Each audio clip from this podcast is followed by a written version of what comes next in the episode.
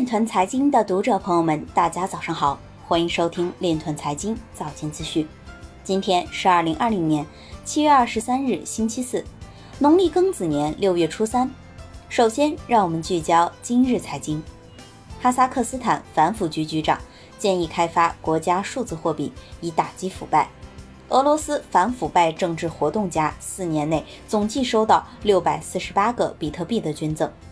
长沙将应用 5G 加区块链技术，与其他省会城市开展跨省远程异地评标。贵州启动2020年大数据融合创新发展工程项目申报，范围包括区块链等领域应用。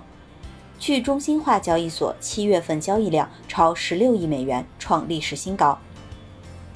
DeFi 需求激增，导致以太坊交易费达到2018年年中以来最高。F i l c o i n 最需要实现的是经济模型参数定位的问题。股票经纪公司 Rabbit 的前加密货币负责人已离开该公司。波士顿联储官员表示，美国应该为未来发行数字货币做好准备。威神表示，即使扩容问题不再那么重要，但 POS 仍很重要。今日财经就到这里，下面我们来聊一聊关于区块链的那些事儿。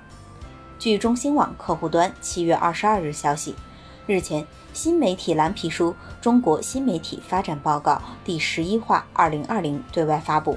具体来看，报告认为，新冠肺炎疫情加速了中国产业互联网发展进程，传统产业数字化发展共识进一步凝聚，产业互联网化实践加速推进。未来，五 G、云计算、大数据。人工智能、区块链等技术将与产业发展紧密融合，产品研发得到升级，产业链得到优化，催生新的产品类型、商业模式和管理服务。